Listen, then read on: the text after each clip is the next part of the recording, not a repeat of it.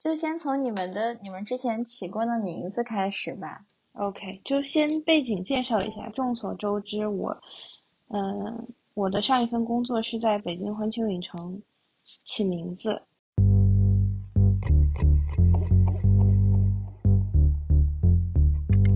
然后我在去环球之前，嗯，一直是 Emulate 负责这个起名字的这个工作。然后在我去环球之前，其实我并不知道有起名字这样的一个职位，或者有这样的一个工种。然后我觉得还蛮有趣的，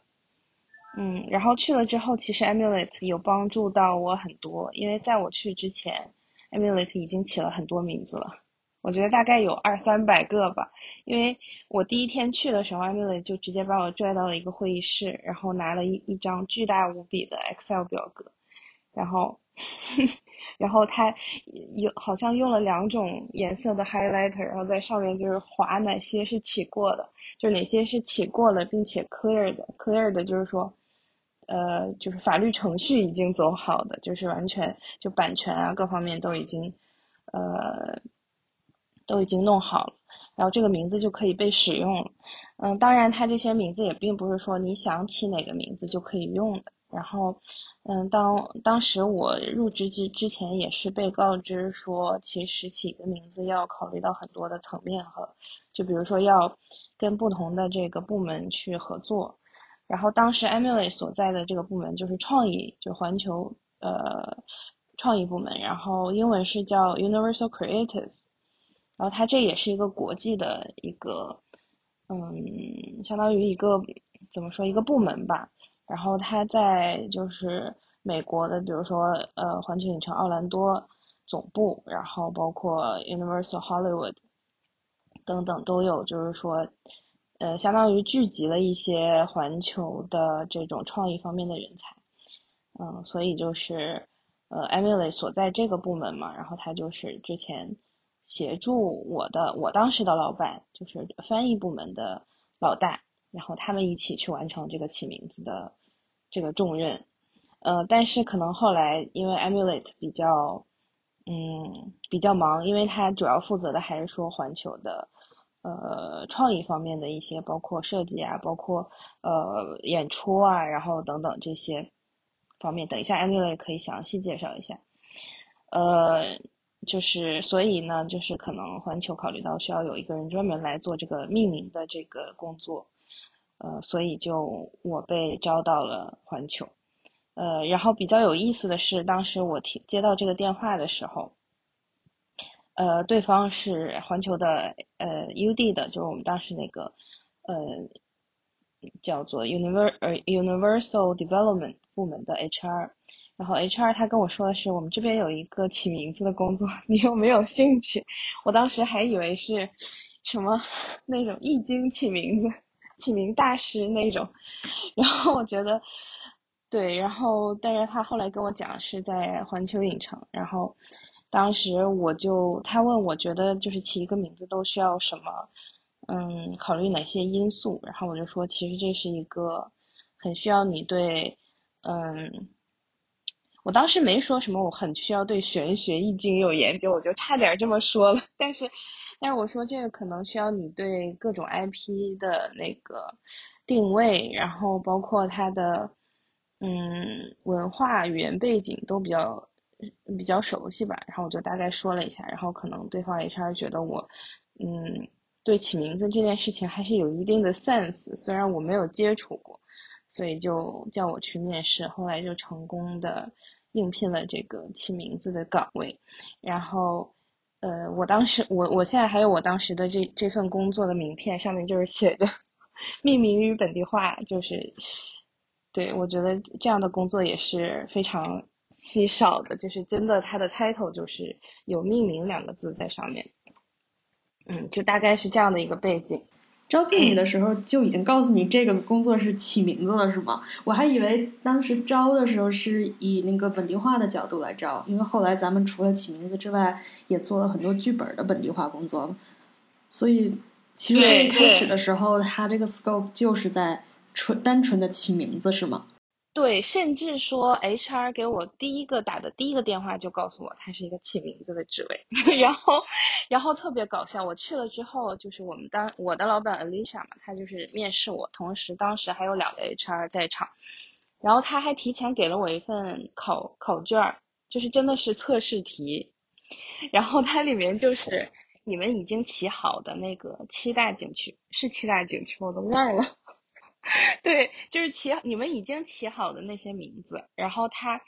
然后还有选择题，你知道吗？就是比如说这个名字，它 A 是什么？功夫熊猫盖世之地，B 是功夫熊猫盖世之境，C 是什么？功夫熊猫什么游乐场？就是类似于，就是三个选项，然后让我选哪个最好，并且给出合理的解释。这是第一道题，我记得特别清楚。然后第二道题是。呃，如果你现在手里有一个什么什么项目，哦，对，还是一个情景题，就是你现在手里同时有一个 A 项目和 B 项目，A 项目已经走到哪一步流程了，啊，B 项目还要去跟法务和什么市场部门的同事确认，这个时候你会怎么做？就是一道特别特别应用的那种情景职场情景的题，然后我当时从来没有见过这种这种类型的测试。然后我还拿给我发小看，我说这题怎么办呀？我真的没法，就不知道咋答。然后后来他他还帮我分析来着。然后但是后来我发现第一第一题我说的那个选择题，它其实是有正确答案的。正确答案就是你们起的那个，就是最后盖世之地。对，然后它还有小黄乐呃小黄人欢乐呃小黄人欢乐乐园还是呃嗯我忘了最后那个名字是小黄人乐园。小黄人乐园，对，然后还有什么来着？反正就是你们已经起好的这些名字，然后我选择了那个，我还选对了，应该是，所以就是最后，嗯，就是最后做了这个职位。然后我一开始其实是很懵的，就是其实不知道我是要做什么。嗯，当时咱们这个命名的小组，就除了您和 Lisa 我之外，还有那个 Graphic 团队的 Iris 嘛。就是大家是嗯，没有一个单独的部门，而是从各个部门抽了人，组了这么一个小分队。然后这个小分队里，对，Iris 呢，因为他那个做 graphic design，他做 graphic coordinator 嘛，相当于最后的招牌都是从 Iris 这边统筹过去。它是一个应用的应用的团队。然后我这边呢，其实代表的是那个创意那边的团队，就是交给。创意审批这边来用，因为整个创意团队讲中文的就不是特别多，最后审批的都是那个 Universal Creative 美国那边的那个大佬们，还有 IP 方，然后还有就是最核心的本地化团队。最开始叫翻译团队，后来就改成了翻译与本地化团队，也是扩大了这个 scope，也是觉得对，其实。把环球从美国带到中国，它不仅仅是一个翻译的工作，它更多是怎样去跟本土的文化融合。我还是挺为咱们这个起名字的小组感到自豪的。我觉得当时我们做的工作是全园区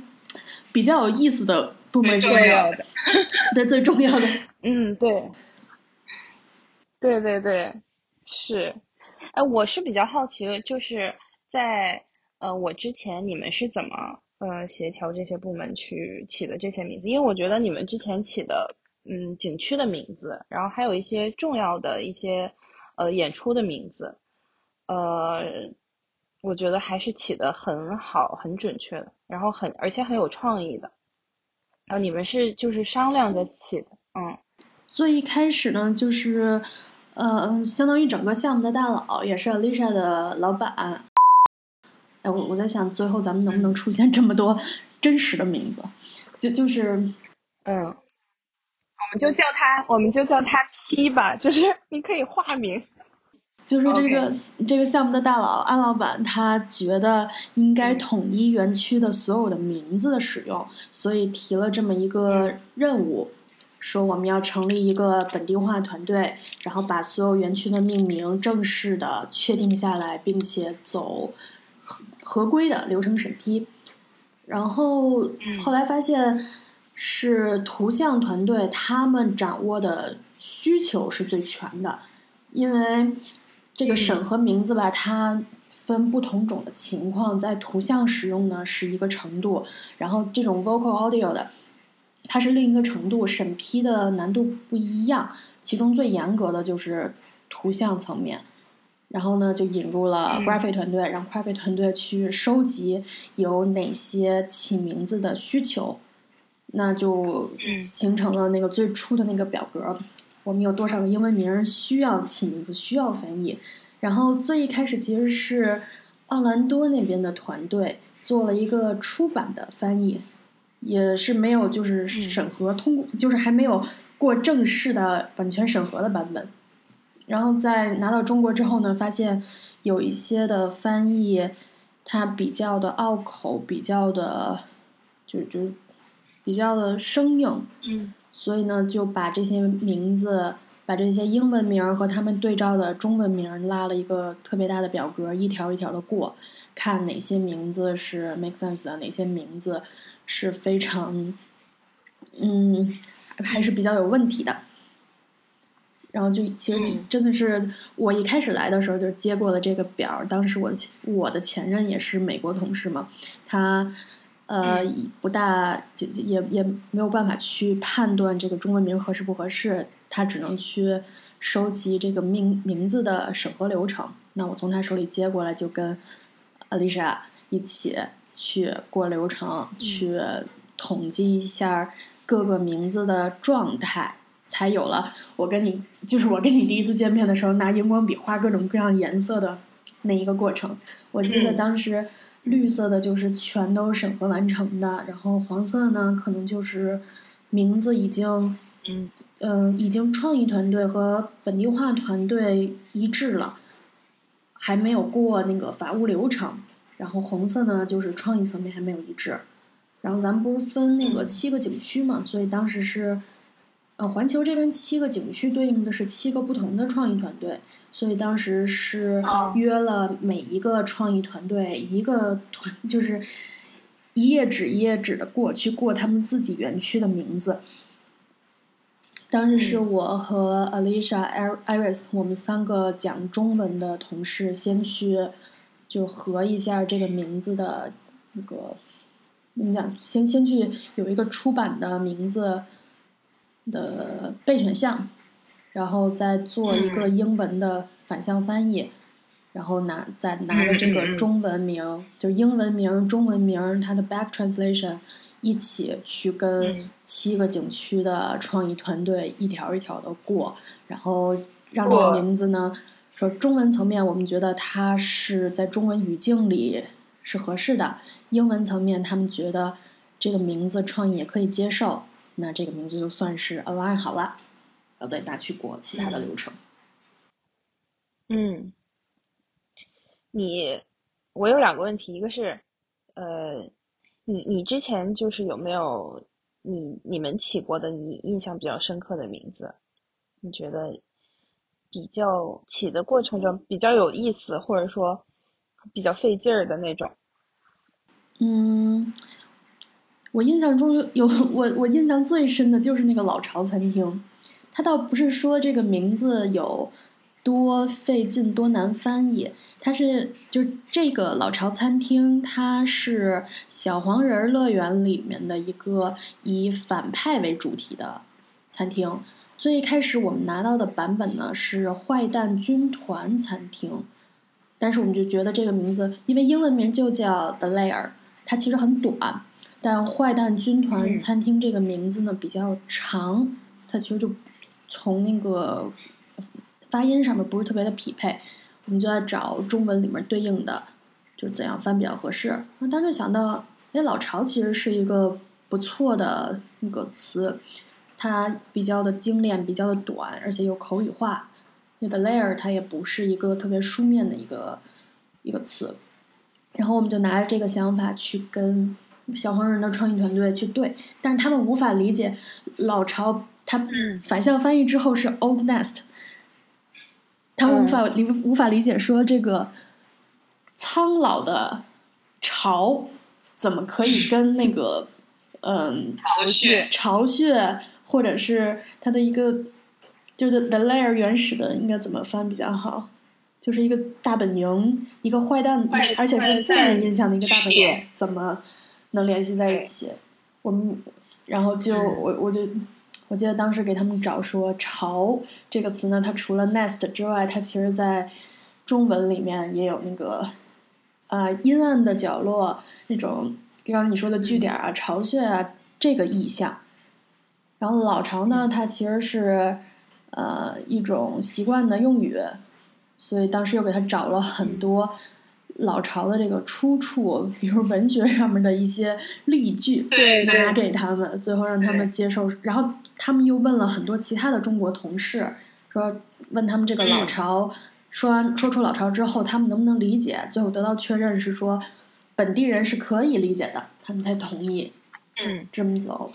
这个名字我印象深，还有一个也在小黄人乐园，嗯是那个 The Pier。The Pier 当时嗯。就是小黄人乐园里面，它有一个码头样子的游乐场，然后 Pier 呢，它，嗯、它其实直直接翻译过来就是码头的意思，但是当时，哎，后 The Pier 我在想，我们当时咱们给翻译成了什么？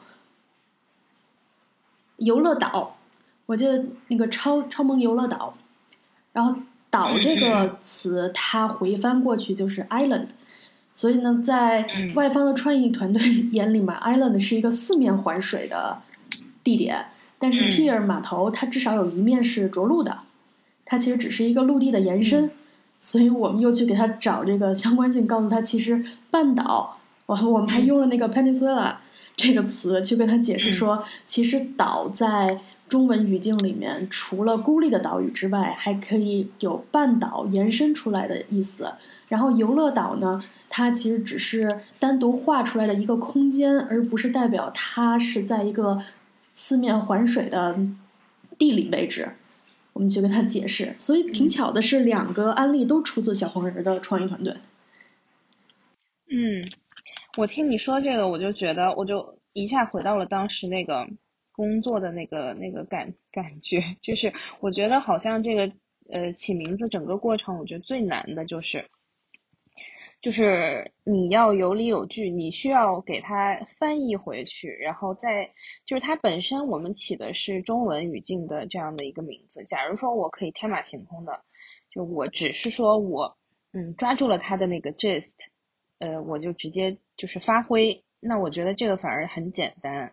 但是我们又要把它翻译回去，然后呢又要在英文语境当中再 back up 我的这个。我为什么起这个名字，以及我这个名字每一个字儿是什么意思，然后每个字儿可能会有哪些 connotation，然后可能会会不会产生什么歧义，然后呃这两个字儿组组呃组在一起它是什么意思，然后最后面向的群众，然后他会怎么理解这几个这几个字，我觉得这部分是最难的，就是要解释回去，要要 back up 你的这个这个名字，所以呃。所以在在我入职之前，你有没有遇到过？就比如说像老巢餐厅，我记得当时好像受到了一些阻力，就是好像很多人并不是很认同。就是呃，有的时候我觉得好像是英文说呃怎么说英文说英文的同事，呃来自他们的阻力，然后有的时候可能是来自我们内部团队，就很多人可能觉得啊这个名字我觉得不好听。或者就是这个名字我觉得不行，那你一般就是在这个时候你是怎么面对这些阻力的？我比较好奇。同事这边咱们到咱们的沟通到容易一些，其实就是每个人他对于词有偏好嘛。老巢哎老巢餐厅，我记得当时是有一个负面的评论，是觉得老巢这个词过于的过于负面，它不不符合一个乐园的嗯那种欢乐的氛围。所以当时给他找的解释是说，这个餐厅它原本就是给反派准备的一个餐厅，它本身就不是一个正面角色，其实就相当于带入到了原来动画的这个语境里。其他的我想想啊，中文，好像好像讨论中文的时候很少有大家吵急了的情况，都是属于，呃，后来我记得一个解决办法就是投票决定嘛。看哪个名字喜欢的人多。对，嗯，嗯哎，当时你在不在？就是给变形金刚起名字的时候，市场部那边儿给过很多嗯。神奇的意见，比如现在咱们那个，呃，呃，就是大黄蜂回旋机中间的那一个、那个那个茶杯车的那个呃游艺设施，它现在叫大黄蜂回旋机嘛。当时我记得市场部的一个同事过来提出这个名字过于直白，所以想给它改成大黄蜂舞动回旋之类的，就这样的名字。嗯然后嗯霸天虎过山车，其实霸天虎过山车你听就是一个非常直白的翻译，它英文就是 Decepticoaster，它 Decepticon 和 coaster 组合在一起的，所以它就叫霸天虎过山车。当时嗯市场那边他想把这个名字给改成霸天狂逐，我记得应该是这个名字，就是相当于是哪个族啊？追逐的逐。嗯因为霸因为霸天虎在那个变形金刚里又称为狂派嘛，它跟汽车人的那个博派是相对应的，然后他就想把嗯这个过山车改成霸天狂逐。其实就就是虽然它这个名字啊，可能更有创造性、更有艺术性，但我们最后还是驳回了这个概念。我们觉得这起名字也要讲究它讲究它的实用性。我们起名字呢是为了后期利于传播，消费者能够记得住这个名字，它要比给它有一个文学性的一个演绎要更重要。所以最后我们还是坚持说嗯，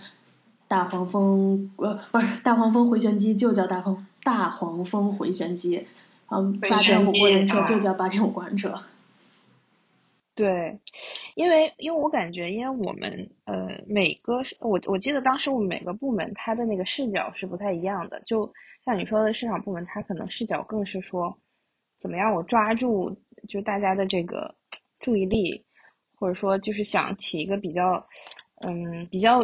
怎么说听起来比较 catchy、比较打人 那种名字，你知道吧？然后他就就想起来我我们当时那个优速通其实。嗯，就就光优速通这三个字，就是这个这个 fast pass，所谓的这个 fast pass，呃，我们就起了这个名字就好久，就好久好久，最后才定下来。我记得好像能有几个，对，Universal Express，啊，对对 对，就是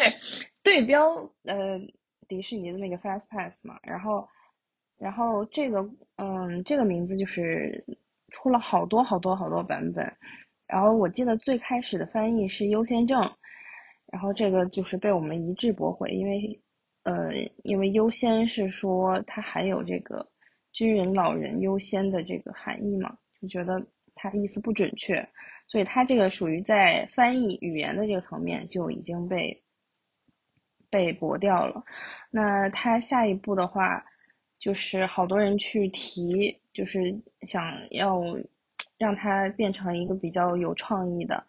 呃名字，就我记得当时市场部门也是提了一些很有意思的那种建议，例如例如什么呃闪玩儿，嗯什么，对我就记得有个什么闪玩，还有什么排排证还是什么，就是反正就是一些比较有意思的那种比较有创意的这种名字。然后后来也是说，嗯，怎么说也也是说不够通俗吧，不不够大众化，因为它毕毕竟还是一个面向，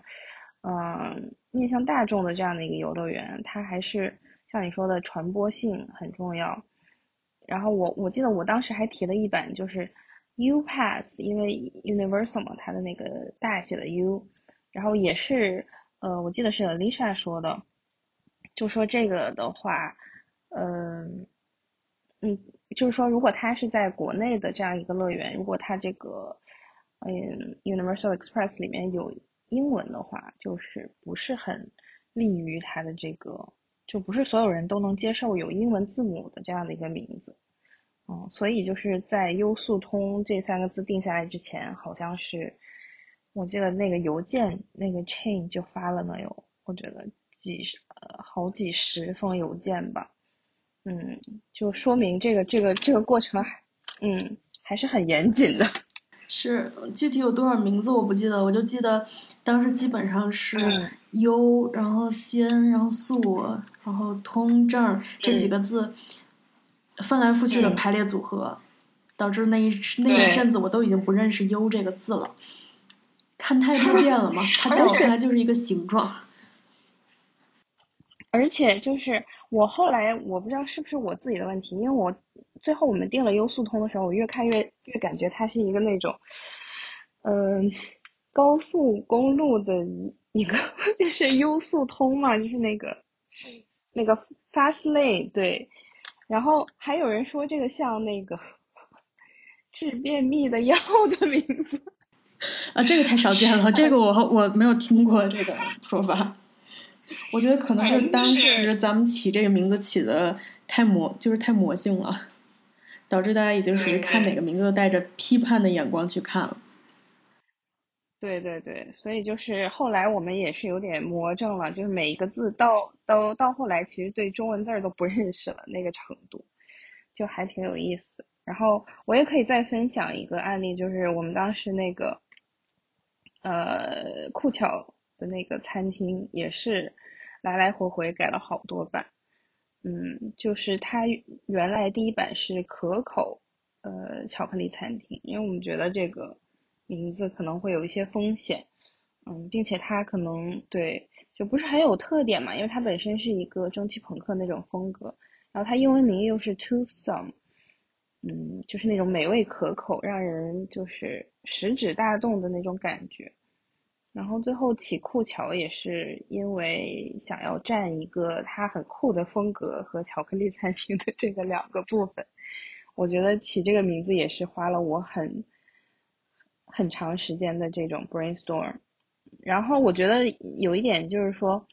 有的时候你感觉这个名字很容易，看起来它好像很容易起出来的，但是其实可能，嗯。我觉得甚至都是说脑子里可能想了几百个吧，然后每个字包括它如何组合，嗯，所以我觉得起名字本身就还是挺是一门学问的。就在我在环球的这份经历之后，我还挺关注就是起名字的这件事情。我不知道你是不是也受到这个影响。其实很好奇，当时你在起那个霓虹给霓虹街市起名字的时候那一段的故事。因为霓虹街市，我记得这一个小小的餐厅里面就得有上百个招牌吧，而且它它里面招牌主要都是那种宣传画啊、版画的那种形式，那种啊，对，就把这个一个餐厅就显得仿佛是一个夜市，有很多个摊位组成的。对，好奇当时你起这个名字的故事。嗯。就就这个，它相当于是一个东南亚风格的餐厅嘛，然后他想要营造那种东南亚街头那种，嗯，你看它名字叫霓虹街市嘛，Neon Street，就是嗯那种灯红酒绿的那种花花世界的感觉，我理解哦，因为它它这个有名字之前就。我觉得这甚至都不是说起名字了，因为它名字可能就是霓虹街市这四个字，但是它里面，嗯，我们要去填充的是它里面那些，嗯，怎么说，墙上的那些牌子，嗯，就像你去一个餐厅，它墙上可能会有一些一些字，嗯，就是这个墙上的这个牌子和它的海报上面的这个文字内容，因为他当时做这个设计的时候，其实并没有考虑到它这个文字内容要填什么。他更多的是说，我想塑造这种、营造这种感觉，你知道吗？所以他很多都是机翻的，比如他原来可能写一个饺子，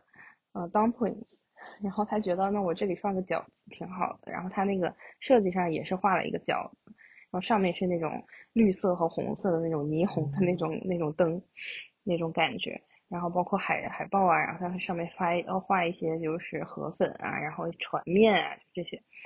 然后，但是他没有考虑到，就是他设计的时候，可能没有太考虑到，就是说他翻译成中文会不会很奇怪？因为就好像我们看到那些，嗯，我我经常会看到那种合集，就是比如说啊，就老外身上的中文纹身，然后比如说什么，嗯嗯，就在国内看到一些就是。嗯，身上的那个 hoodie 或者说衣服上面的英文字，或者说其他语言的那个字，包括你在国外看到的，呃，那个衣服上的中文字，其实都是很蹩脚的、很拗口的，然后甚至就是很闹笑话的那种。嗯，所以当时其实这个还是一挺大的一个挑战，因为它。呃，每个字都需要你翻译的，它至少是 make sense 的文字，就是你放到那儿，比如说你墙上挂一个饺子或者米饭，你会觉得抬头看到这个字，你不会，就是你注意到，因为我觉得好的标牌它应该是就是你不会去特意特殊的注意到它的，嗯，但是我们当时收到的那个英文版本的那个 Excel 里面可能有个二三百个这种英文的标牌，它里面的那些文字。直，假如说要直译成中文的话，那它放到墙上，那就是没人吃饭了，所有人都看墙了，就是，就这个上面又写了啥，那个上面又写了啥，就是，嗯，所以就是这个这个，我觉得是一个很大的 challenge。但是后来我觉得也是做了很多的 research 吧，就看，嗯，就搜了一些北京的餐厅，就哪些是这种，呃，墙上画挂很多标牌，并且标牌。里面说的话并不是非常通顺，只是在表达一种情绪或者一种氛围的这种呃餐厅，然后去找这样的 reference，然后再加上呃我们团队的一些小伙伴，他们也是非常有创意的，嗯，翻译的小伙伴，再加上 emulate，我们几个就是后来把它死磕出来嘛，就是它每一个字，比如说它这个标牌翻译成五个字，那我就是要把它翻译成五个字的中文。嗯，我记得好像当时有一个什么我比较喜欢的，类似于什么顶级好味啊这种，嗯，就四个字，这种还比较好想。有的时候是七个字，然后你要想这七个字分别是什么。嗯，我记得有什么可口的米饭和什么，反正就是差不多这种。嗯，我就记得当时，嗯，这是沟通上面的一个一个反面案例，就是我当时做了一个 PPT，在这个 PPT 里面，我说这个招牌它过于单调，而且对于亚洲文化有冒犯。然后呢，其中，我就非常情绪化的加了一个那种气泡的那个对话框，上面写这里面有大概几百个米饭，几百个饺子，几百个美味的。都是重复的词，然后就是这一个气泡把那个创意，就美国那边创意团队给惹毛了，就是觉得对，觉得他他们觉得受到了冒犯。嗯，但其实我觉得这个就是一个文化差异，他们其实可能在创造这个设计的时候，并没有考虑到这个中文内容会是很难去本地化的 一个东西。嗯，我们拿到这个任务的时候，其实也是感觉很棘手。嗯，就到后来，我觉得真正帮到我的，其实是我们后来真的去找这个饭店的主厨去 讨论，就是，嗯，我记得当时刚刚疫情，然后我们，嗯，我就约了当时那个大厨，他是一个新加坡人，然后另外一个也是呃霓虹街市的大厨，嗯，好像也是是台湾人还是好像两个新加坡人，一个台湾人，然后我们。就在一起讨论这个每个标牌应该写什么字。当然，他们的因为像新加坡的华语，它和我们所使用的那种中文其实也不太一样，他们的语言习惯也不一样，所以听到他们对于这个的建议，我觉得还挺有意思的。然后后来我们就相当于一个一个的，就是考虑到每个标牌它放在所放的位置和旁边都有哪些 art，比如说它旁边画了一个鱼，那这个就是当日鲜鱼。然后如果它旁边画了一个小柠檬，那就是小柠檬洗洁精还是洗衣店？我记得。对，小柠檬洗衣店一类的。然后。我们当时还考虑到，就是说这个餐厅里面应不应该出现这种化学产品啊？然后要不要出现这些 irrelevant 的一些东西，什么洗衣店啊，什么服饰店啊什么？但是后来那个创意就是做设计的，呃，创意的那个同事告诉我们，就是他就是想营造这种街市的感觉。那它里面可能不光是这种 food，还有别的嗯品类的东西。那就后来就是。呈现的这样的一个效果，然后现在包括我现我上次去环球的时候，我还看到我们设计的那个好，就那个“好”字还在那儿，就是它原来有，对原，就是它原来是一个 placeholder，它它的英文是 good，然后中文就变成了好，然后然后然后后来我们就说要不要改一下呀？改成什么？比如说类似于我们常用的福禄寿一类的这种常用的字，喜呀什么这种。呃，甚至改成妙什么的，我觉得可能都比好要好一些吧。但是后来发现它这个，嗯，好像也挺有意思的吧，就产产生一种反差感，就是它就是一种被从英文翻译过来的那种蹩脚中文，就是甚至说是港台中文，或者说海外，嗯，东南亚这种地方它的中文的那种感觉，嗯。我不知道我们有没有成功的塑造出这种感觉，但是我们尽力了。这点我还蛮同意的，就是这个中文让呃，如果它太本地化，反而显得不像一个东南亚的街市那种市集感觉，就是有这样一些那 clumsy 的感觉，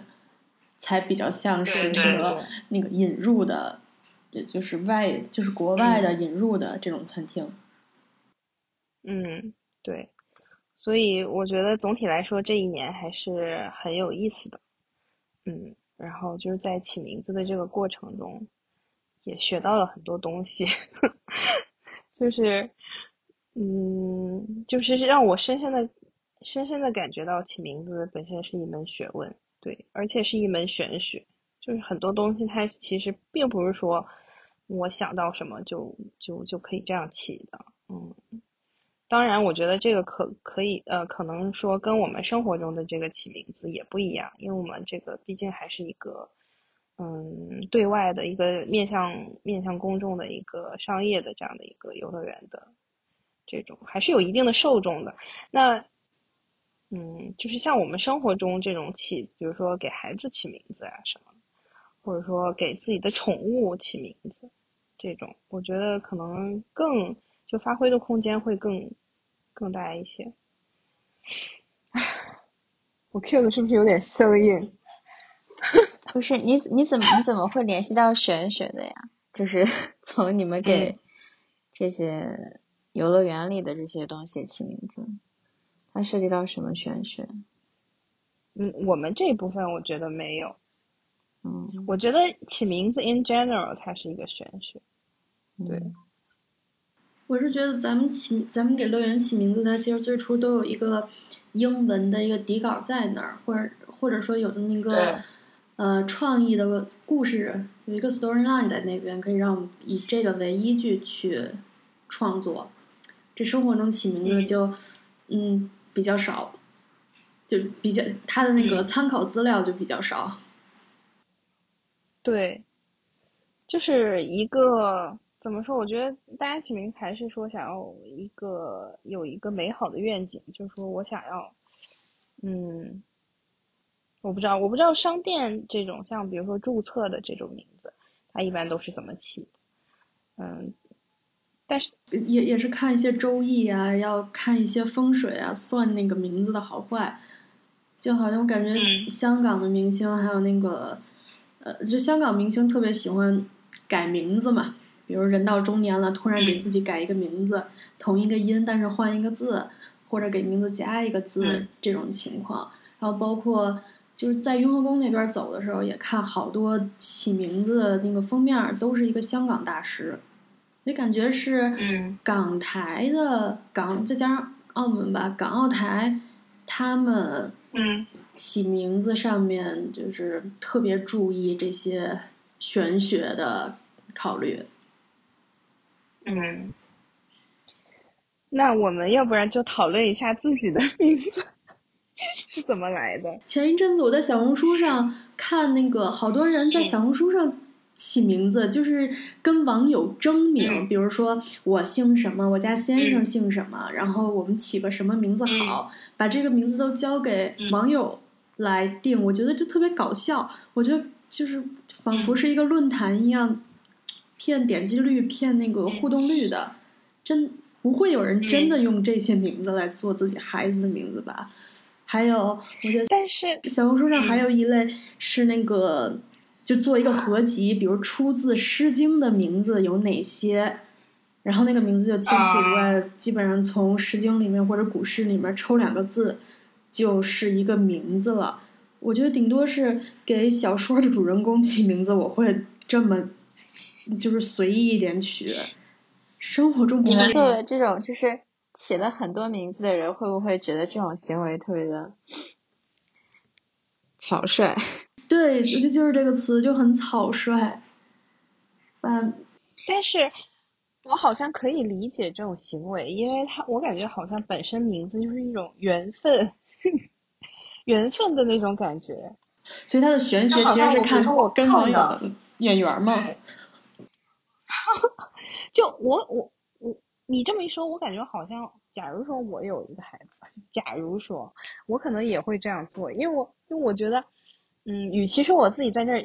想，然后或者说我去读翻一些书，然后我起了一个名字，我觉得好像不如就是说我看到了一个什么名字，然后这个看到的可能是就别人给帮我起的，然后或者说嗯什么我看到了这个，我感觉好像很有缘分，然后这个。我觉得好像更更更那个什么一点，就更自然一点，我也不知道。但是，但是网友起的也是他们需要就是怎么说，就是他们也需要去思考这个事情，也不是说他们想起啥就起啥。我觉得，嗯我觉得我觉得那个谁，Amulet 说的是，就是嗯现在的小孩不是有很多都是那种很很韩式啊还是什么的那种，就是挺雷的那些名字，什么就像像那个网络小说里的那种名字，还想不起来哦都有哪些了那种，就是现在的小孩好像那种名字特别多。我感觉啊现在小孩子名字两派风格，一个就是紫萱派，各种各样的紫配各种各样的萱，萱。而且男生女生都可以用。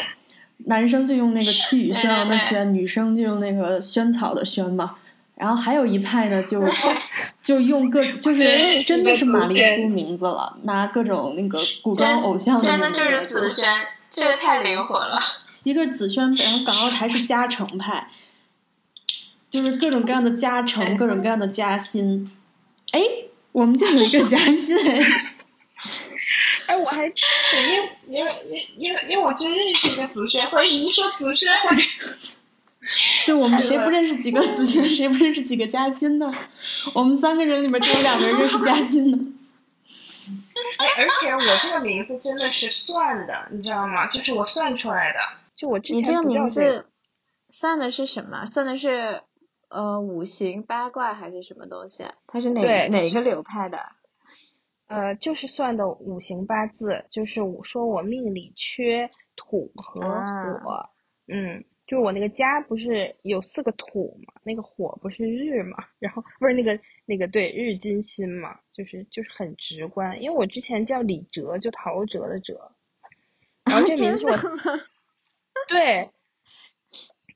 然后就吉吉嘛，李吉吉，然后就小时候会被人起外号叫李吉吉什么的，然后但是但但我还挺喜欢这个名字的，这是我大舅给我起的，我大舅是我们家最有文化的人，然 后所以我还蛮喜欢，但是好多人说这个寓意不好，说往里面折的意思，就是说你 现在我们说的就是有点内卷内扣，就是这个趋势不太好。我来所以你如果一直叫李哲的话，可能你现在早就卷起来，不会躺平了。对，我觉得这个名字可能对一个人的气质还是影响挺大的。你什么时候改的名字啊？我是小学上小学的时候改的，就想上小学之后我就换了这个姓。嗯，对，所以知道我叫李哲的人还是挺少的。挺巧的是，我也改过一次名字，我是得到了大学毕业才改的了，也跟你一样，我是算的八字，就是我的五行八字里嗯缺的是木和土，木和水。你看，你缺土和火，我缺木和水。其实我们应该在一起，我们在一起就 全了。互补。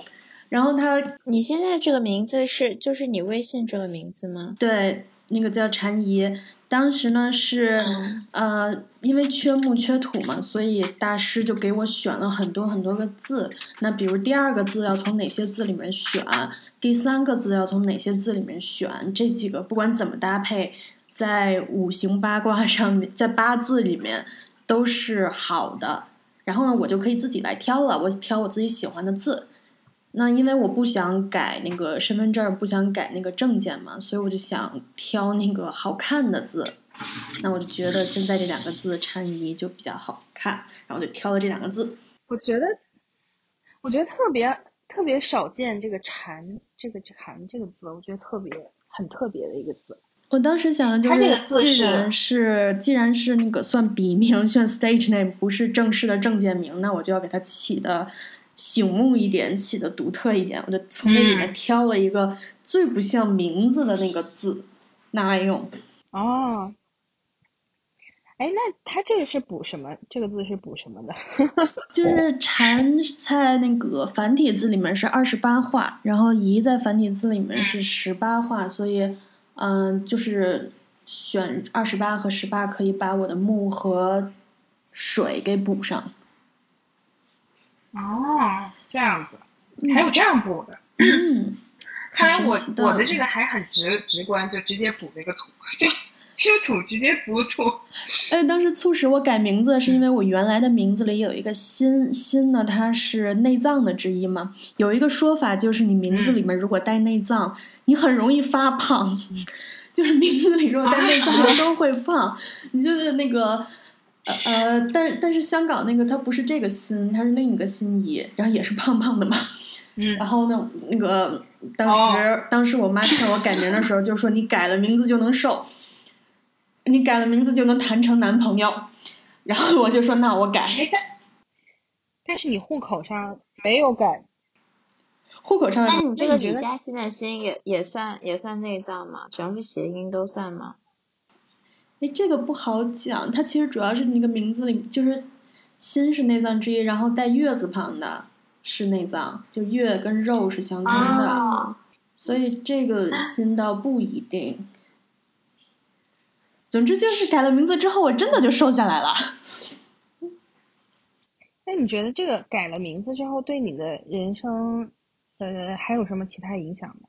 我还蛮信的。我觉得，既然就如果我不信，也不会去改。那我已经改了，嗯，我从早就是我内心里其实已经倾向去信这个事情了。我觉得确实会会顺一些吧，会就就是。哪怕说不是从运气上顺风顺水，他至少很多事情顺心了很多。可能就是我自己一个心结没了，所以我就做事情会觉得舒心了很多吧。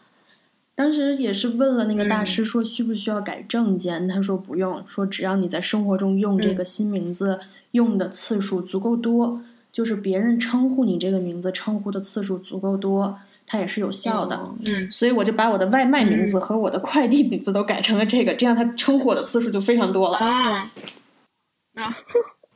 多点外卖，就是你每天打电话，听到听到别人以这个名字来称呼你，就是加深你这个印象，你对自己那个主观上的感受的变化还是挺明显的，是吧？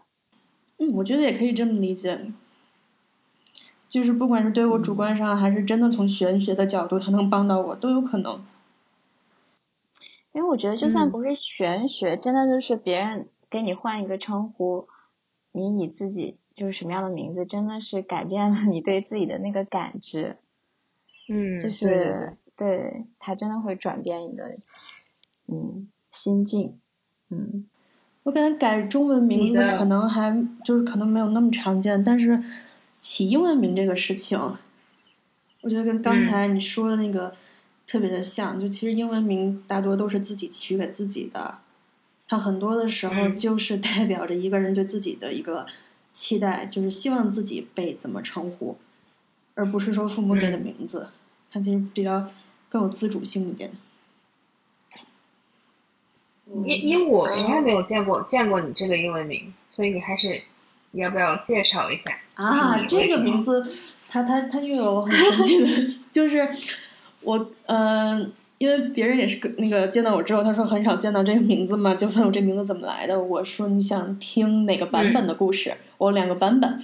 那比较文艺一点版本呢，就是我原来的名字叫心玉，其实它是代表着一个护身符的一个意象，就是说，呃，玉石其实是守护家族的那个那个玉嘛。所以我就说英文想找一个跟中文的名字相对应的，能表达出同样意象的一个名字，就 culturally translation，所以就找了 Amulet 这个名字。这是文艺的版本，比较通俗的版本就是我小学的时候被我英语老师给起的名字叫 Emily。后来我看到 Emily 是英国就是某一年最多的名，就是最多人叫这个名字。换句话说，就是最俗的名字。我就非常不想叫这种非常俗气的名字，我就找了一个跟它的音比较像。正好那个时候看了一本小说，是那个第八号当铺的作者申雪写的另一本小说。他那里面的女主角就叫 Emily，然后就感觉这两个名字发音也像，然后我也能衍生出来一个高级版本的故事，一个文艺版本的故事，我就用了，自此就叫 Emily 了。所以你们的英文名是怎么起的？我没有英文名，就是因为我想不好一个一个能那个的，没有这个缘分，而且我还挺喜欢我自己本来的中文名字的。所以我就一直没有起。对，那你可以讲一下你的中文名字是怎么起的吗？我的中文名字，我我比较喜欢两个字的名字，其实就是我叫江雪嘛。但我中文名字没有什么典故，就是我妈妈她那个根据自己的直觉起的，就是她特别喜欢这个字，然后。而且觉得这个字本身没有什么，就首先意境还是挺美的。然后，嗯，就我妈妈比较喜欢冬天，就是其实都特别简单。然后，同时这个字又没有什么压迫感，没有特别强的那种意念在上面。就我自己觉得啊，所以我还是挺喜欢的。就是觉得，嗯，而且和我那个姓搭配起来，看起来挺协调的，就笔画 笔画差不多，挺对称的。然后就对我就挺喜欢这种 simple，然后比较感觉比较含蓄的名字吧。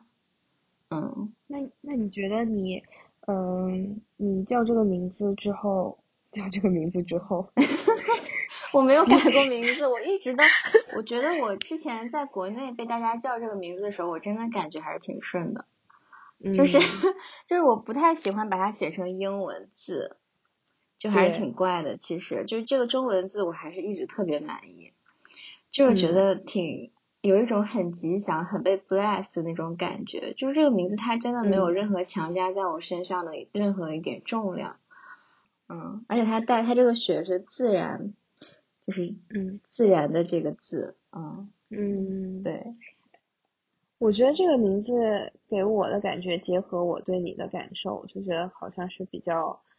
嗯，比较冷静和沉稳，就是很 chill、很 chill 的感觉。对对对，而且我在六月生的嘛，就是稍微平衡了一下，对，是是挺 chill 的。嗯嗯嗯。你说到那个你不喜欢你的名字的拼音版本，我觉得我也不喜欢我的拼音拼音的对英文名。其实我觉得你那个“心”字还挺特别的。我还是很少见到有人用那个姓，但是把它变成英文之后，真的就是，嗯嗯，因为好多人就说你出国了之后为什么不用自己的本名？就是你为什么不用自己本名的话，他的意思就是说你为什么不用你的拼音名字？但是我觉得拼音名字无法代表我的这个中文名字，因为它只是一个发音。那我只用它的发音的话，那我觉得这个东西毫无意义，它没有任何色彩在里面，然后它也没有办法承载我那个中文字里面那么多的偏旁部首，又日 又金，就是，然后它 它是一个有画面感的东西，然后你给它改成一个音，我觉得是反而让他觉得很单调，然后但是很多人他可能英文呃他的那个拼音名字很好听。然后很简单，然后就很容易叫。我觉得这种情况下，我觉得我是觉得他直接用他的英文名，呃，直接用他的中文名的拼音是很好的一种选择。嗯，然后，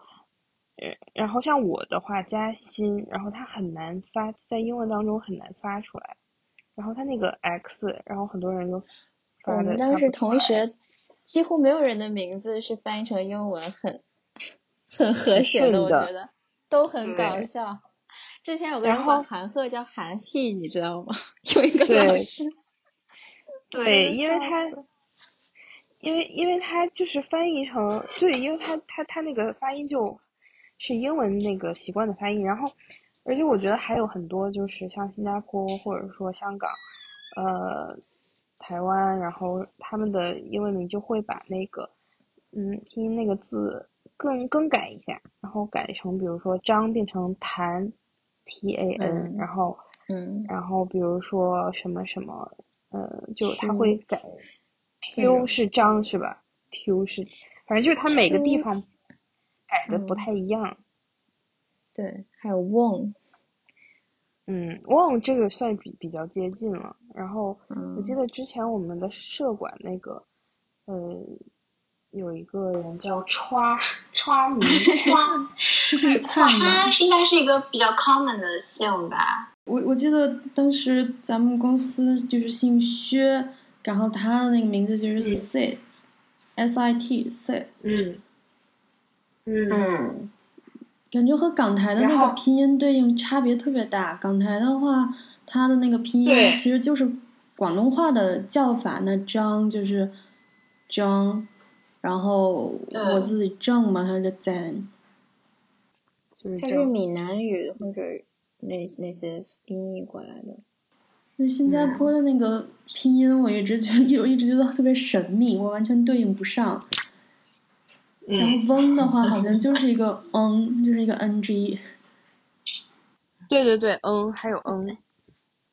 就还挺有意思的。好像就是港台和新加坡它是不是一个体系？我记我记得我之前看过一个表格，就是分别哪些姓氏会变成哪些读音，就是还挺不一但样。那他那他们这个 localization 还是挺不一样的哈，把这个中文再 localize 成他们的英文，对就，是嗯所以我觉得可能有一部分的 identity 就缺失了，在这个过程中，就是比如说在海外的华人群嗯体，所以嗯你们那个霓虹街区的那个，等于是把他们那个稍微蹩脚的 localization 再变成一个，再再 localize 了一下，就是找到那个味道。变成一个没有那么冒犯性的 local，比没有那么冒犯性的蹩脚中文。嗯，，对，就是让他呃让它产生一种趣味性和错错呃错错落感。对嗯。错位感，但但是它又不是那那么的蹩脚，就是呃后来我找了好多那种创意餐厅的那种牌子去做参考，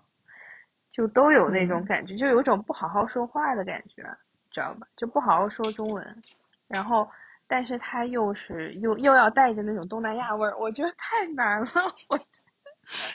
我当时就得带上他们那种蹩脚的 localization 的风味，但是又不能太冒犯。嗯对对对，然后我当时当时有一个特别好的同事，他是台湾人，那 David，然后他我们一起坐坐那个班车回家的时候，他就会给我看台湾的大排档，嗯，大时代里面的那些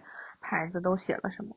然后我当时也会去搜新加坡 Vivo City 的那个大大时代，它里面那个牌子都写了些什么。但是我们之前就很少去注意这些东西，但是还挺有意思的。然后就是在那个里面找了很多这个灵感，就找那个感觉。我觉得我最后交稿那天我都没有找到那个感觉，所以我只能说我尽力了。就是 因为这个 task 对我来说真的就很难，虽然怎么说，我我我入职之前我也没有想过我的工作会是就是涉及这些内容嘛，但是嗯，都是在尝试当中就是去完成。嗯，但是这个起名字对你们来说是一个很有趣的一个工过作你们觉得？嗯，嗯，Emily 你先说。啊我是我是觉得还蛮有成就感的，就是未来未来游客所知道的这个名字，其实都有我们的一份努力在里面，都 有我们的一份那个投入在里面。嗯，嗯，丹妮呢？对，我我肯定是那种，我肯定是痛苦和成就感都有，然后大部分时间是非常的 confused，就是大部分时间是，就是有一种 What the hell am I doing？就是真的是这种感觉。每天我看的那个，对我每天看到那个那个 Excel 表格里面的一些东西，我都觉得，哎呦，真的就很头疼。就不知道要怎么去下手，然后我当时真的是问了好多人，我甚至去问那种做游戏场景设计的人，我说，哎，你看，就是大概这个风格，你该得到，就是怎么说？就我跟他形容了一下，我说大概这种风格，你应该就是怎么去入手啊？然后就是，我不知道，我觉得创作这个东西，就是它其实就是一种在在创作，你知道吗？起名字，嗯，我觉得起名字真的很难。然后这个。然后相当于你的原来的这个英文，它是你的创作素材之一，嗯，然后你你还要去考虑很多东西，比如说你视觉呀，然后色彩呀，文化呀，语境啊，嗯，语言啊，就是各等等 IP 啊什么什么，然后所以其实我觉得好像语言是里面不是最重要的，就是它也是一个很重要的部分。这是最基础的。嗯，你说到视觉，我想起有一个挺遗憾的，就是翻译小，怎么又又到小黄人了？翻译小黄人的那个爆米花的时候，小黄人不有一个香蕉口味的爆米花吗？当时就想给那个餐车起名叫“蕉蕉爆米花”，香蕉的蕉。当时特别坚持这个事儿，是因为我觉得香蕉的“蕉”字特别像一个穿着草裙的小黄人，穿着草裙，带着那个那那种。呃，野花野草编的花环的那种小黄人儿，所以我很想让这个字，被，就出现在招牌上面，然后设计一下，但是最后没有实现。嗯，就是这个“蕉”字没有出现在它招牌上，就很蛮蛮遗憾的一个事儿。加上它的那个英文叫 “papanana”，它也是有爆米花有 “banana” 的两个音在，很可爱。嗯，那个名字，嗯。对我们当时还给食物起名字，这也是超出了我们的知识范围。就是给给冰淇淋起名字，给爆米花起名字，给嗯那些饮品小食品起名字，包括菜单上面一些重要的东西，嗯，我们当时也要去给它起名字。然后包括当时环球有几款自己呃酿造的那种酒，嗯，也是让我们去起。嗯，但是我觉得就像艾米丽说的，比较遗憾就是有一些可能我们不太能去发挥，因为还是要通俗易懂嘛。嗯。然后我记得后来那个冰淇淋就叫好像环球，环球冰淇淋什么的，就是类似于就是很非常 generic，而且它特别搞笑，还把那个冰淇淋是什么？对，环球冰淇呃。环球夹心三明治 冰淇淋，类似于这种，就把它是什么冰淇淋都说出来，真是挺逗的。嗯，那它本来叫什么呀？就是英文叫什么？没有英文，它就是我们这边自己设计的，是吧？对吧？应该是对。然后就我，如果我们要是天马行空的去发挥，然后按照那种。给网红店起名字的那种架势的话，我觉得可能就是真的不会通过的，因为，对，毕竟还是一个那种，嗯。然后我记得比较有意思是我们当时是每两周要跟法务开一次会，然后法务是在好莱坞的园区，在洛杉矶，然后当时 Kevin 就我们当时那个法务。非常认真的帮我们，就是每一个名字都要 search 一下 clearance，然后在我们解释每一个名字遇到的困难和他这个名字关于这个名字的问题的时候，他也是特别耐，就特别认真的、耐心的去聆听和讲解，呃，然后也试图理解他每一个那个名字背后的这个文化背景啊，然后故事啊什么。对，就我觉得开这个会还是挺有意思。学就学到很多法务相关的这这种常识，嗯，然后他还会关注说这个字是不是对的字，因为他有可能字错了的话，也也注册不成功。他考虑的主要是从版权从那个专利的这个角度，这个名字有没有被别人注册过，或者这个名字它是不是一个通用的，不可以被呃特别注册、个人所有的这样一个一个 term。嗯，就比如说，好像我们当时想要起那个日落大道，就说不行，说日落大道是派拉蒙的吧，好像是。反正它是这日落大道已经被那个电影公司给注册了。我记得最极端的例子对就是某国内大品牌注册了所有的琥珀相关词汇，甚至包括在餐对厅领域，它也注册了。对某国货的电子品牌，国货之光，所以不能讲它是哪个牌子，它它 连餐厅都不允许用“琥珀”这个词。最后我们的决定是说，他要来告就让他来告吧，我们就要管这个餐厅嗯叫“琥珀岭”，看看谁能告得赢谁。对，就这种他会告诉告知我们他的这个 risk 等级，就比如说，假如说这个我们就用这个名字了，那我们被起诉的 risk 大概有多少？然后它有多高？然后我们胜诉的几率是多少？就是他还会帮我们做这种评估，就还还挺有意思。然后好像还有一个什么龙龙爪派，你记得吗？就是我们当时霸王龙还是什么被人注册了。嗯，我记得“龙爪派”这个词，它的那个问题是啥？我不记得了。对反正就是好像是某一种恐龙的名字被注册了，然后我们就不能用，然后我就只能就是对把他那个名字拆分，然后重新组一下，然后大概是这个意思，再起一个这种，就是这种情况还挺多的。嗯，其实说回到咱们的工作，我一直觉得缺失了一个环节，就是不知道从游客的角度来看，他们能记住哪些嗯名字。对，嗯，蒋雪同学，可以你有去过环球吗？没，我还真的没去过北京的那个。嗯，但是这个是你们起名字的时候应该考虑的一个指标吗？还是说就是嗯你们自己希望它被记住？我觉得记住被记住最多的可能是优速通吧，因为因为大家都在抢，所以我这个是一个，我觉得是变成了一个热词，因为大家都想说优思通怎么买，优思通怎么买，然后对这个应该是被大家记住了吧，但是其他的名字我觉得，嗯。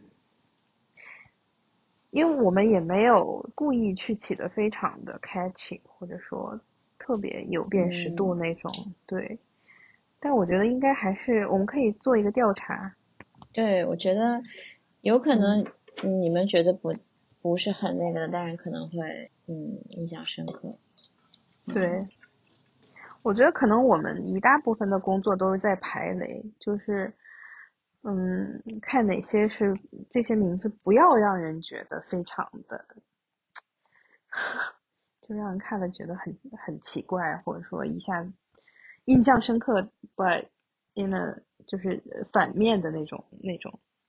那种方式，嗯，但是正面的我还真没想过，但我觉得可能市场部门的同事们他们应该有一些 feedback 关于这些。包括好像后后来我们，嗯嗯，你们平时生活中就是对什么什么东西的名字有很深刻的印象吗？哦，这个还真有，就是我，我之前在那个国贸，呃，就是那个国贸桥吧，就是在从那个呃那个那个那个那个桥上过去的时候，我会看到有一个商场叫好世界，然后它后来我搜了一下，那个商场好像，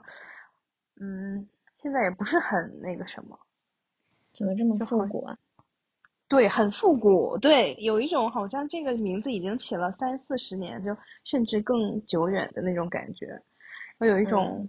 之前百货大楼那种感觉，好世界，而且它是红色的那种，很扁的那种字，不我忘记是什么字体。我觉得字体也很重要，就是这个标牌的字体。然后它字体就是很扁，然后很鲜红的三个字叫好世界。然后它这个楼又是那种两边的楼很。把它这个中间这个楼夹进去，然后它那三个字就很醒目的放在那个中间的楼中间，呃，对，就就在很中心的那个位置。然后你走过去的时候，有一种不知道，就就有一种走，那那就是确实是以前的那个名字吧？对，就有一种走过了时间的感觉。我不知道，就是现在这嗯种很直接、很直接、很简单的名字，我觉得反而少了一些。所以我看到那种名字，我会觉得印象深刻。嗯，那你们最近有没有看到什么比较有意思的名字？我知道之前那个酸奶就是 Blue Glass，嗯，那个那个前身是一个中文名字吧？好像他之前叫那个名字的时候好像不怎么样，后来自从他嗯改了英文名字，中文名字是不是特别像一个西藏的那种名字，或者青海那种名字？阿丘拉，那个字我还不认识。就是那个。对，就是一个转型成功的案例，通过改名字，嗯，还挺那玄学的。那你觉得这个名字好在哪儿？就是它为什么会一下子就变得比较成功？是容易被记住吗？我觉得可能不是因为它是中文还是英文吧，是因为之前那个名字感觉太做作了，或者就是，嗯让你觉得它在刻，它是一个刻意的品牌，我觉得，它那三个嗯字，而且你还没看懂他那个阿丘阿丘什么什么东西，它是从哪儿，它是一个什么来源，就你也不知嗯道，对，你就觉得他在在在宣扬自己的那个品牌的一个一个是一个一个 quality，但是你并不了解。但是这个新的可能就是，嗯，会觉得可能还是一个比较你能理解的字面，但是又觉得还挺优雅的吧，它这个名字。就巧了，我接 Blue Glass 的推广接过几次，就呃就是所以然后我我就后来就常喝 Blue Glass 嘛。感觉之前他想走的一个品牌风格就是那种原生态酸奶啊，当时比那个市面上比较流行的酸奶还是那个北京老酸奶那一个风格。其实想讲的是那个原生态，然后那个材料好，然后用传统古方，呃，想走这么一个，但但是酸奶它其实是那个西北那边的一种食物嘛，所以他想走一个西北风的传统古方的风格。后来它整个品牌的调性就变了，现在就改叫了 Blue Glass 之后，它整个品牌都是往那种都市啊、时尚啊这个方向去走，所以它现在更多的那个着力点也是着在那个呃体育呃应该就健身行业吧，感觉就是品牌调性整个就变了，而且我觉得 Blue Glass 就这两它这个词的组合应该就从即便是英文大家也都认识。反而是原来的那个中文名儿，很多人不认识，限制住了文化水平，限制住了对品牌的认知度。对，嗯我觉得这个你能不能读出来它大概的意思还是挺重要的。其实我想到了好多那个国外的品牌，它有一些很蹩脚的中文名的那么几个例子，比如那个 Farfetch，、嗯一个卖时尚品牌的，它中文名叫发啊发起，啊发发奇，对，发发奇的感觉特别的香，特别的暴发户的那种感觉。还有那个 Airbnb，爱彼迎，爱让我们彼此相迎。爱 彼我突然觉得这个名字特别的有病。嗯，我但我觉得这已经翻译的很好了，爱比营我觉得已经是我也本觉得地化大本地化大师翻译的。对，而且而且我觉得发发奇，发发奇还挺 magical 的，听起来就是就还挺挺可爱的。就像那个金拱门一样吗？金拱门这也是一种思路，卖个萌。我觉得听发发奇，我感觉是萌琪琪，就是很可爱的那种感觉。一下就拉近了你跟奢侈品的距离了。对，就感觉是一个像一个潮玩的那种感觉，潮玩的名字。我对之前而且有一种自己的节奏在里面，发发奇。嗯，我们我们来评价一下小宇宙这个，因为现在好多平台都是什么小红书、小宇宙，还有什么小现在，起名字有一点这种 tendency，是不是？想嗯，想亲近年轻一代还是什么意思啊？反正就是会起一些，嗯他会不会有一玩种味的。个人主义，就是就是宣扬个人主义的那个在里面？对因为你要是叫大宇宙、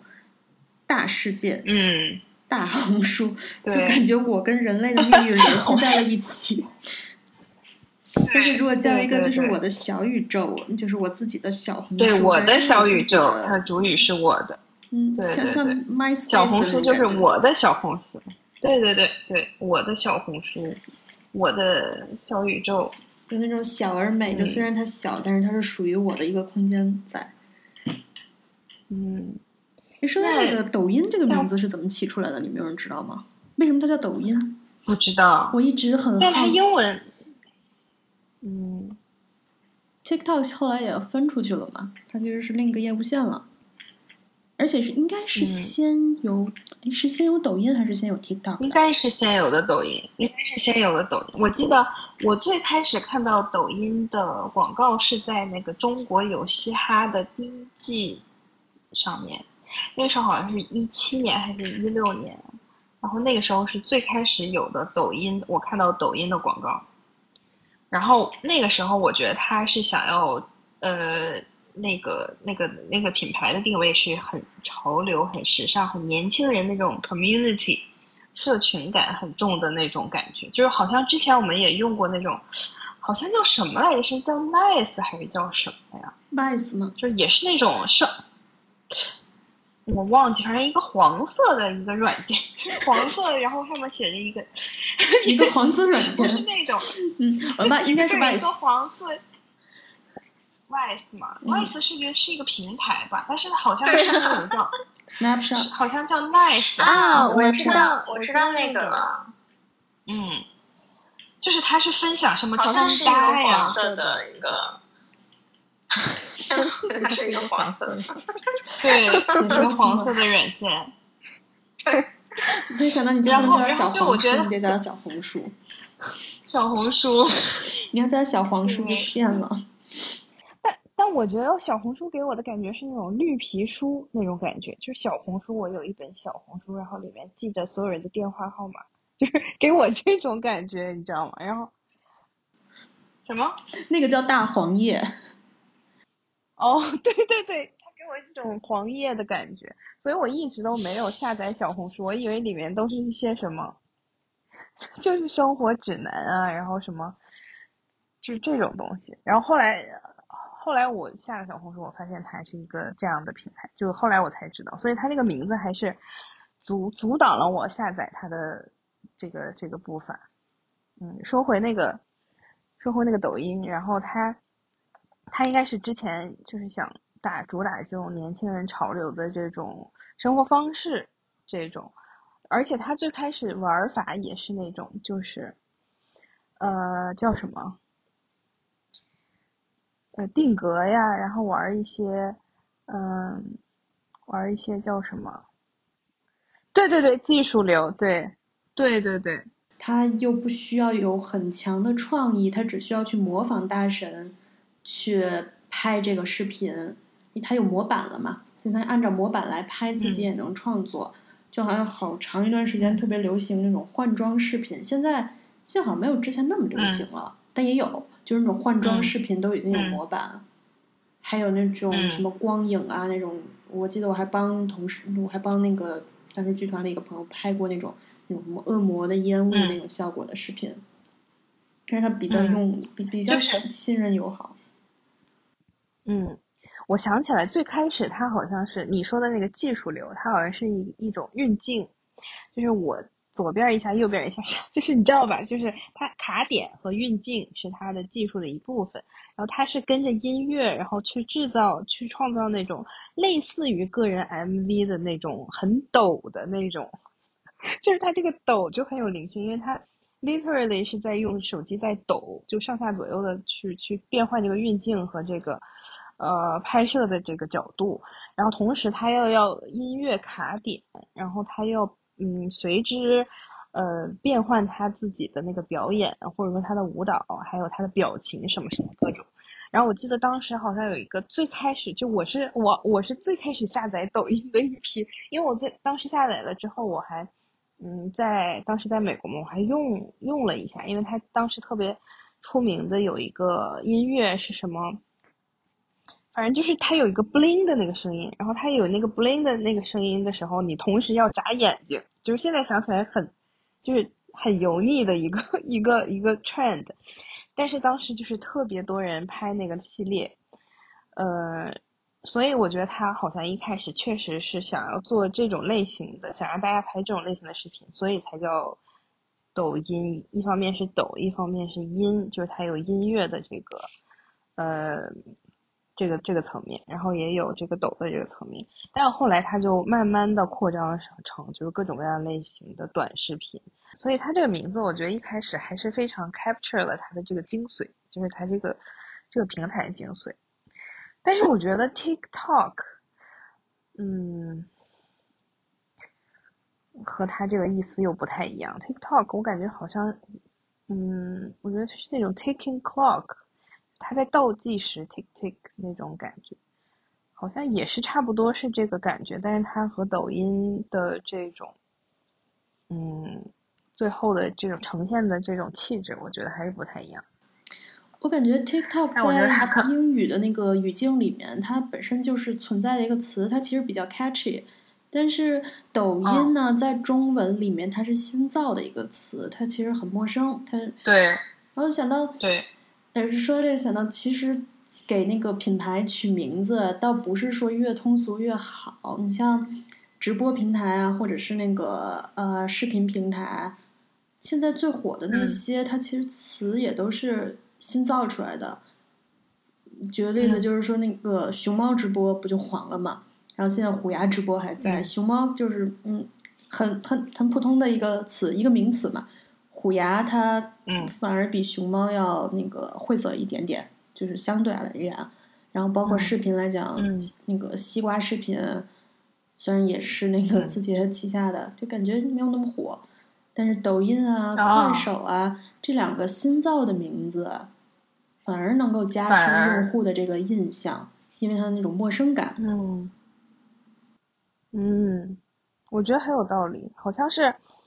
我们已已知的那些那些词，它更像是一个快消品牌。就我用了之后，我过一段时间就失去对它那个新鲜感。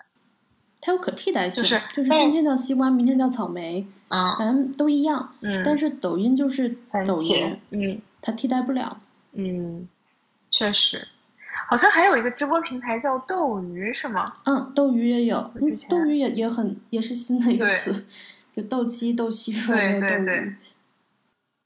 挺有意思的，就好像是那种比较耐人寻味的，就让人觉得啊，我琢磨一下那种词，我更容易 last。你你多琢磨一下，就会加深一下你这对这个品牌的印象。印象，对。还有我们也会发那个节目到那个汽水那个平台上。嗯，你们觉得汽水这个名字怎么样？我觉得跟它的整个调性还是很符合的。因为它整个那个，但是他们，但是他们这些平台的名字还是挺类似的。我们当时是不是还有蜻蜓？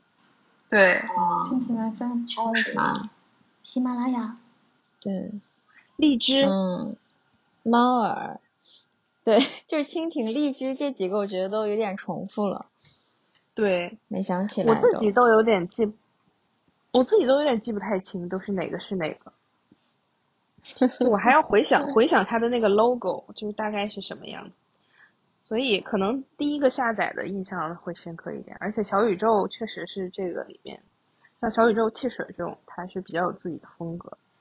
嗯，而且汽水它整个的那个 U 呃就是 UI 的那个版面设计还是非常有特点的，而且特别年轻化的那种。所以我觉得它而且我每次会因为打开它 app 的时候那个。打开汽水的声音，而去打开这个 app，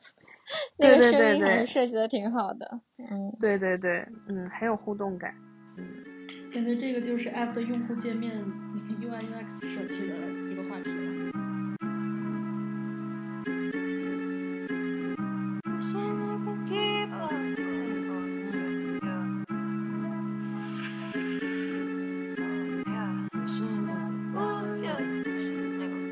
came as myself.